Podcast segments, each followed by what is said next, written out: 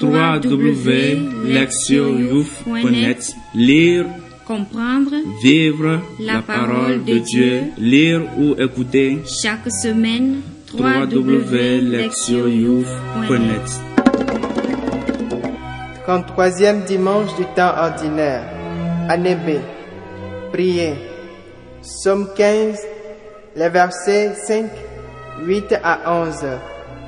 Seigneur, mon partage et ma coupe, de toi dépend mon sort. Je garde le Seigneur devant moi sans relâche. Il est à ma droite, je suis inébranlable. Mon cœur exulte, mon âme est en fête, ma chair elle-même repose en confiance. Tu ne peux m'abandonner à la mort, ni laisser ton ami voir la corruption.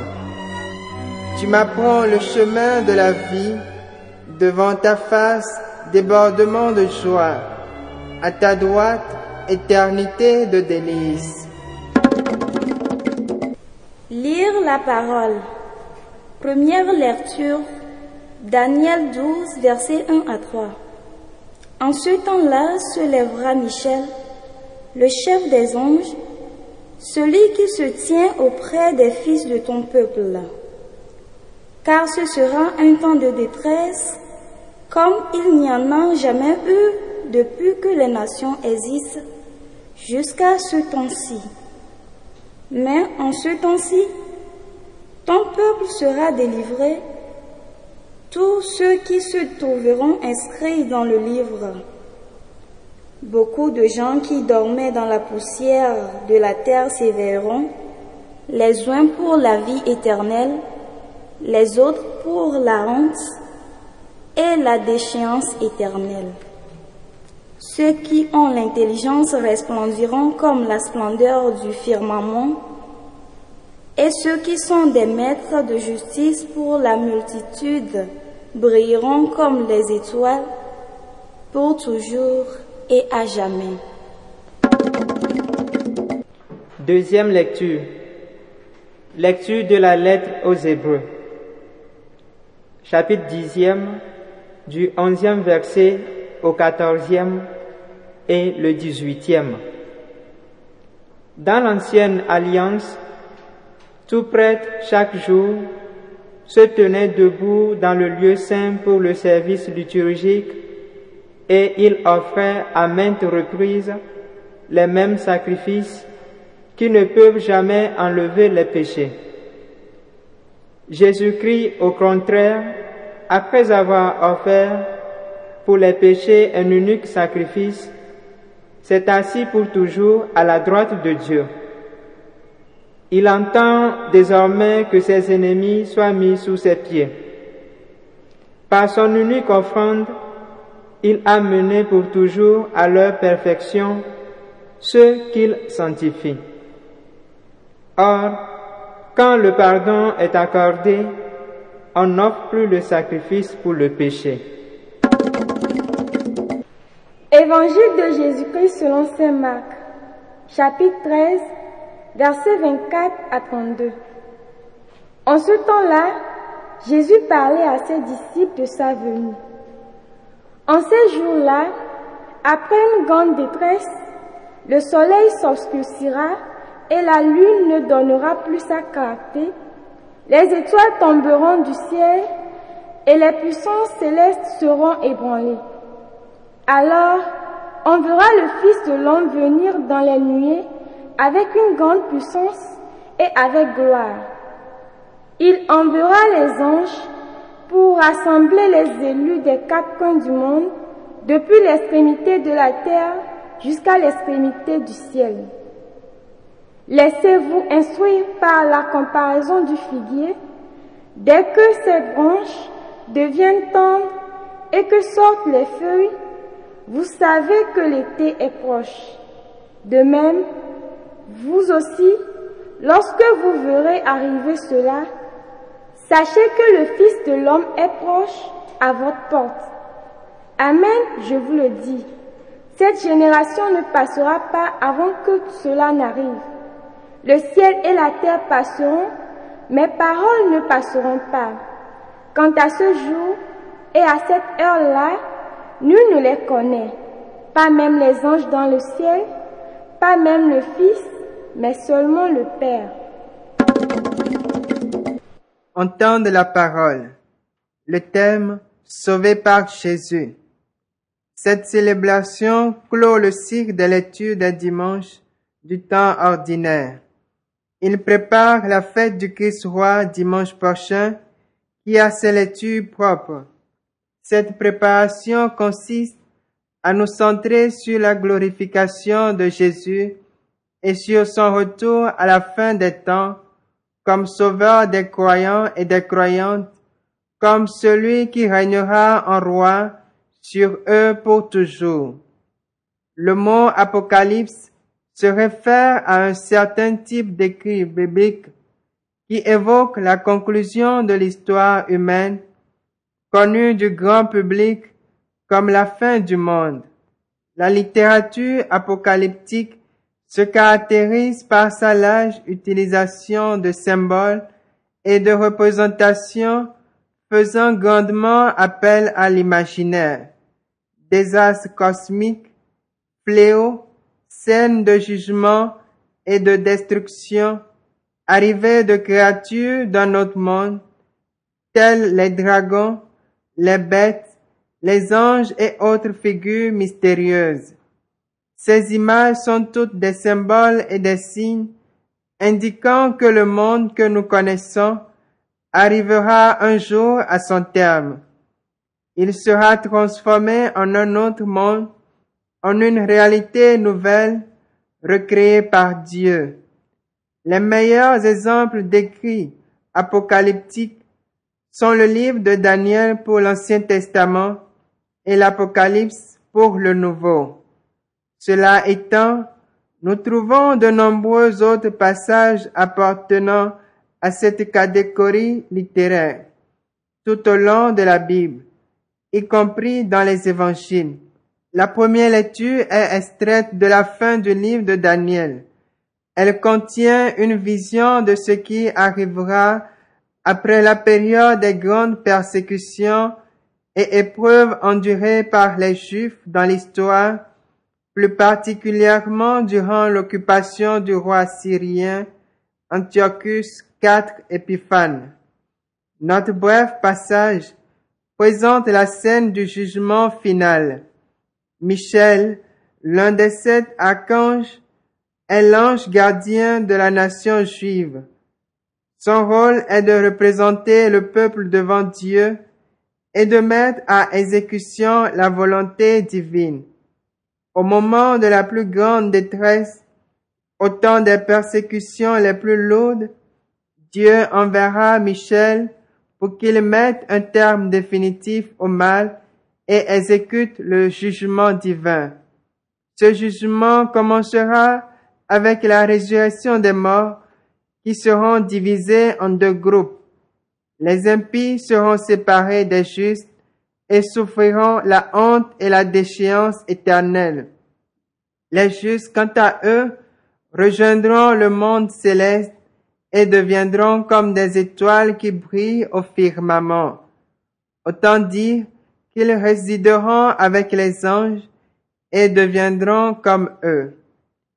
Les chapitres précédents du livre de Daniel nous apprennent que les justes sont les Juifs restés fidèles à Dieu et à sa loi pendant les épreuves et les persécutions. Non seulement ils se sont attachés à leur Dieu, mais ils ont continué à enseigner autres comment vivre une vie sainte, payant le plus souvent de leur vie la fidélité dont ils ont fait preuve en dépit de la pression énorme exercée sur eux pour les amener à renier leur Dieu, ils ont choisi de demeurer ses fidèles serviteurs sur la terre. Par conséquent, ils rejoindront ces autres serviteurs de Dieu que sont les anges au ciel. Ceux qui ont refusé d'être ses serviteurs ici-bas ne partageront pas ce privilège dans la vie future. La deuxième lecture, l'auteur de la lettre aux Hébreux continue à faire ressortir les différences qui caractérisent les pratiques religieuses juives et ce qu'accomplit le Christ. Dans le temple de Jérusalem, les prêtres offraient continuellement des sacrifices pour les péchés du peuple. Tout juif ayant commis un péché devait apporter un animal au temple et trouver un prêtre qui l'offre en sacrifice expiatoire de façon à pouvoir être pardonné et réconcilié avec Dieu. Les sacrifices de ce type devaient être réitérés car ils ne pouvaient enlever le péché humain de façon efficace ni guérir le cœur de sa culpabilité. Le sacrifice de Jésus a été accompli une fois pour toutes. Il est unique et a une valeur permanente car il enlève le péché de façon effective, comme il ressort de la deuxième lecture entendue dimanche dernier. Aujourd'hui, l'auteur de la lettre aux Hébreux se sent tant sur les effets à long terme que sur les effets immédiats de ce sacrifice unique. Après être offert lui-même, Jésus s'est assis à la droite de Dieu où il attend que toutes les puissances de l'univers lui soient soumises. Cela signifie que le péché et le mal sévissent encore dans le monde. Car si la victoire définitive et ultime de Jésus sur tout mal est advenue sur la croix, il ne nous en reste pas moins à attendre le temps où cette victoire portera tous ses fruits ce qui se produira quand le Christ reviendra à la fin de l'histoire. Le résultat immédiat du sacrifice de Jésus sur les croyants et les croyantes qui vivent encore dans ce monde assailli par le mal et affecté par le péché est qu'il mène à leur perfection ceux et celles qui sanctifient. Autrement dit, il en fait des saints et des saintes. Si les chrétiens et les chrétiennes sont saints, c'est parce qu'ils sont unis au Saint-Esprit par Jésus. Dans la Bible, la perfection signifie l'accomplissement, l'entièreté. Sur la croix, Jésus a purifié l'humanité de ses péchés, autant ainsi le principal obstacle qui nous séparait du Dieu saint. Ceux qui sont unis à Jésus par la foi sont maintenant parfaits, c'est-à-dire qu'ils ont retrouvé l'intégrité dont jouissaient les premiers humains quand Dieu les a créés, avant le péché des origines et la chute. La foi en Jésus-Christ a un pouvoir de guérison. Elle permet que la personne retrouve son entièreté et sa capacité d'être unie à Dieu. Le sacrifice unique de Jésus a donc apporté le pardon et la perfection aux croyants et aux croyantes qui vivent encore en ce monde. Ce sacrifice a supplanté et rendu inutile tous les autres sacrifices. La lecture de l'évangile est extraite d'un chapitre de Marc qui met en œuvre le champ le genre littéraire des Apocalypses. Elle commence par décrire la fin du monde présent et le retour du Christ, connu également sous le nom de parousia. La fin du monde est représentée comme la destruction terrifiante de tout le créé, obscurcissement du soleil et de la lune, chute des étoiles du ciel, et ébranlement de l'univers. Ces images veulent suggérer le retour du monde au chaos avant que Dieu n'y mette de l'ordre tel que le signifie la Genèse au chapitre 1. Ainsi le monde présent est passager, dont il se défère avant d'être recréé par Dieu. Cette récréation commence avec le retour de Jésus dépeint comme la venue du Fils de l'homme sur la nuée avec puissance et gloire. Cette image vient directement de Daniel chapitre 7, verset 13. Autant dire que Jésus accomplira la vision de Daniel en revenant sur la terre et en envoyant ses anges pour unir à lui les croyants et les croyantes. Cette magnifique scène représente le salut comme la réunion de ces derniers avec le Christ.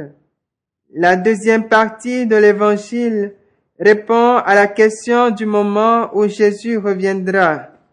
Le passage en son entier commence par cette expression. Après une pareille détresse, laquelle renvoie aux événements évoqués dans les versets précédents, c'est-à-dire en Marc chapitre 13, versets 5 à 23.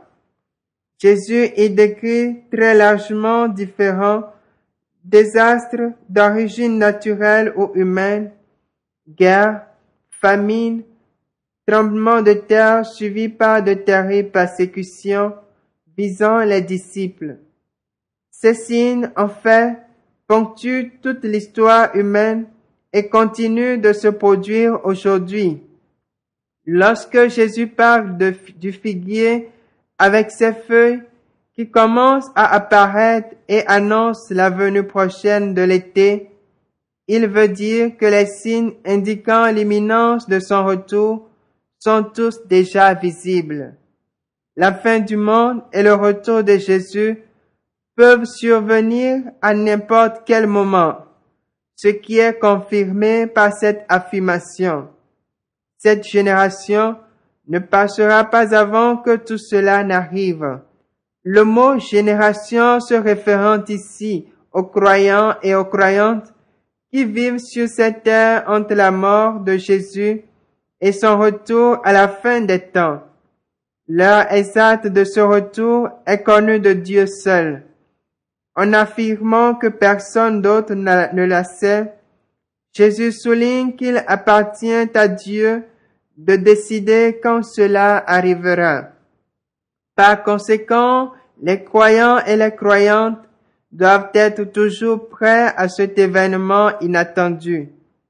La première lecture et l'évangile soulignent que le monde tel que nous le connaissons devra un jour arriver à sa fin.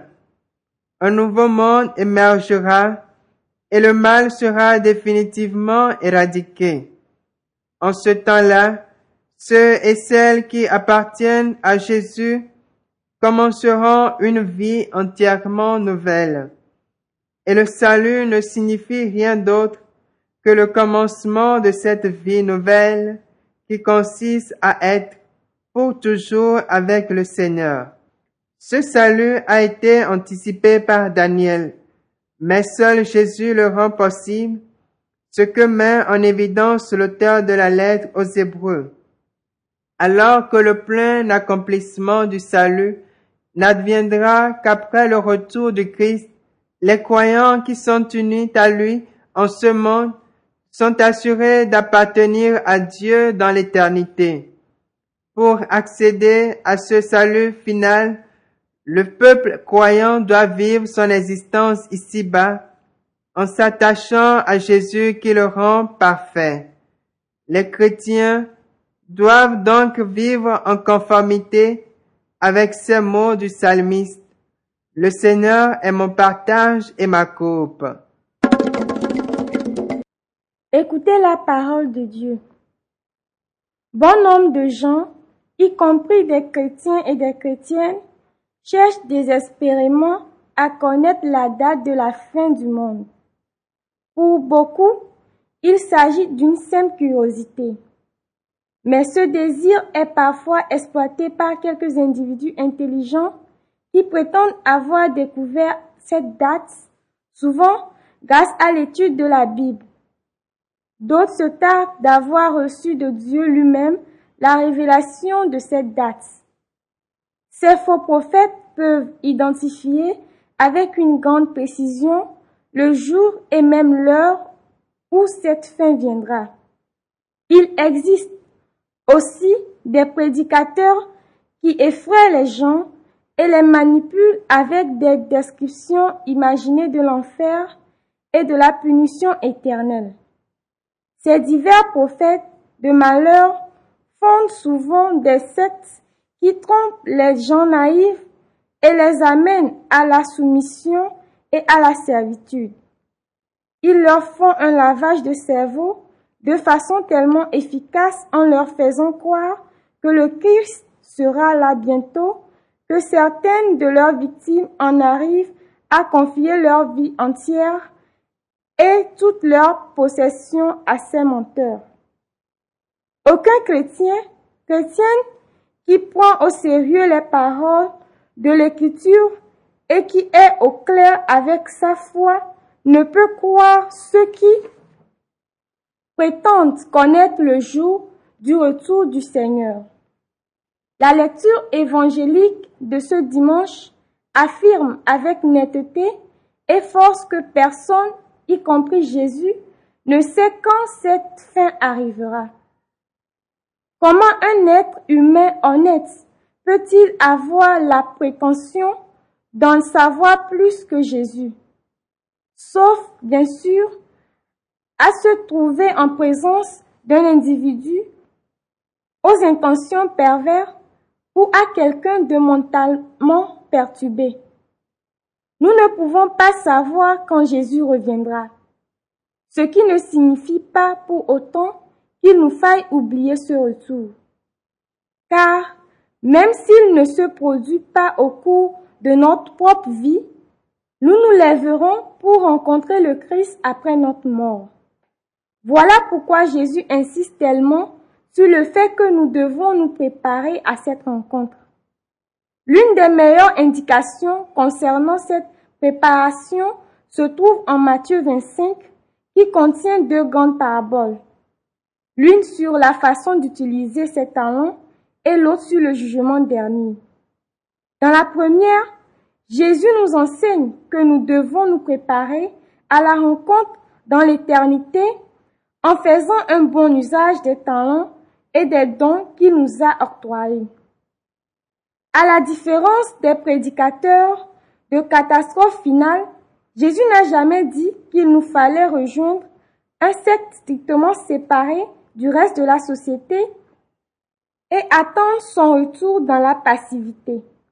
Au contraire, nous avons reçu des talents et du temps afin de grandir et de nous développer de toutes les manières possibles. La seconde parabole décrit le jugement dernier. Elle présente Jésus qui s'identifie à chacun de nos semblables en humanité, en disant, chaque fois que vous l'avez fait à l'un de ces plus petits de mes frères, c'est à moi que vous l'avez fait.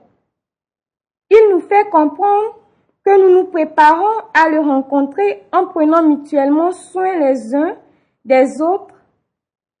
Les actes de charité, qu'ils soient d'ordre matériel ou spirituel, nous conduisent à rencontrer Jésus dans le monde. Et c'est ainsi qu'il pourra nous reconnaître comme l'un des siens, des siennes, lorsque nous le rencontrerons dans le ciel. Beaucoup d'entre nous sont terrorisés par la perspective de la mort et du jugement. La plupart préfèrent ne pas y penser. Mais il est sûr que cet événement arriveront. Nous devions être assez sages pour bien nous y préparer à l'avance. Ainsi, nous pourrons les affronter avec confiance et sans crainte. Notre mort marque la fin du monde tel que nous le connaissons. Mais Jésus nous dispose de toutes les façons possibles à voir et à vivre par-delà la mort. Pour commencer à nous y acclimater, nous devons savoir que la vie dont nous jouirons au-delà de notre mort est conditionnée par la vie que nous menons actuellement.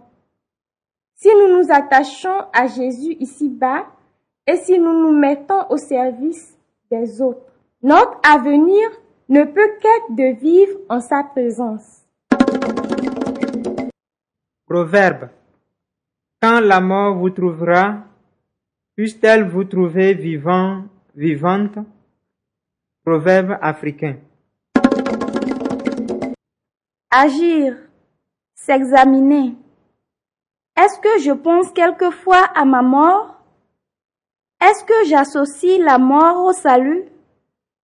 Serais-je heureux, heureuse de rencontrer Jésus s'il venait aujourd'hui? Justifiez chacune de vos réponses. Répondre à Dieu. Tous les jours, je ferai une prière d'action de grâce pour le don du salut qui m'est offert par Jésus. Répondre à notre monde. Cette semaine, je prendrai un temps de réflexion sur ce que serait mon sort si je mourais aujourd'hui et comparaissais en jugement devant Dieu. Nous lisons soigneusement et méditerons sérieusement les paraboles des talents et du jugement dernier. Comment utilisons-nous nos talents et où rencontrons-nous Jésus dans notre environnement? Priez. Seigneur Dieu, dans ta bonté, tu nous as créés pour que nous vivions éternellement en ta présence. Nous te remercions pour ce don suprême que tu nous as fait par le sacrifice librement consenti de ton Fils. Nous te prions de nous éclairer et de nous guider afin que nous ne gâchions pas ce don, mais parvenions au salut. Accorde-nous ton pardon lorsque nous tombons et la force nécessaire pour nous attacher à ton Fils, notre Seigneur et notre Sauveur. Amen. www.lectioyouf.net Lire, Comprendre vivre la parole de Dieu, lire ou écouter. Chaque semaine www.lectioyouf.net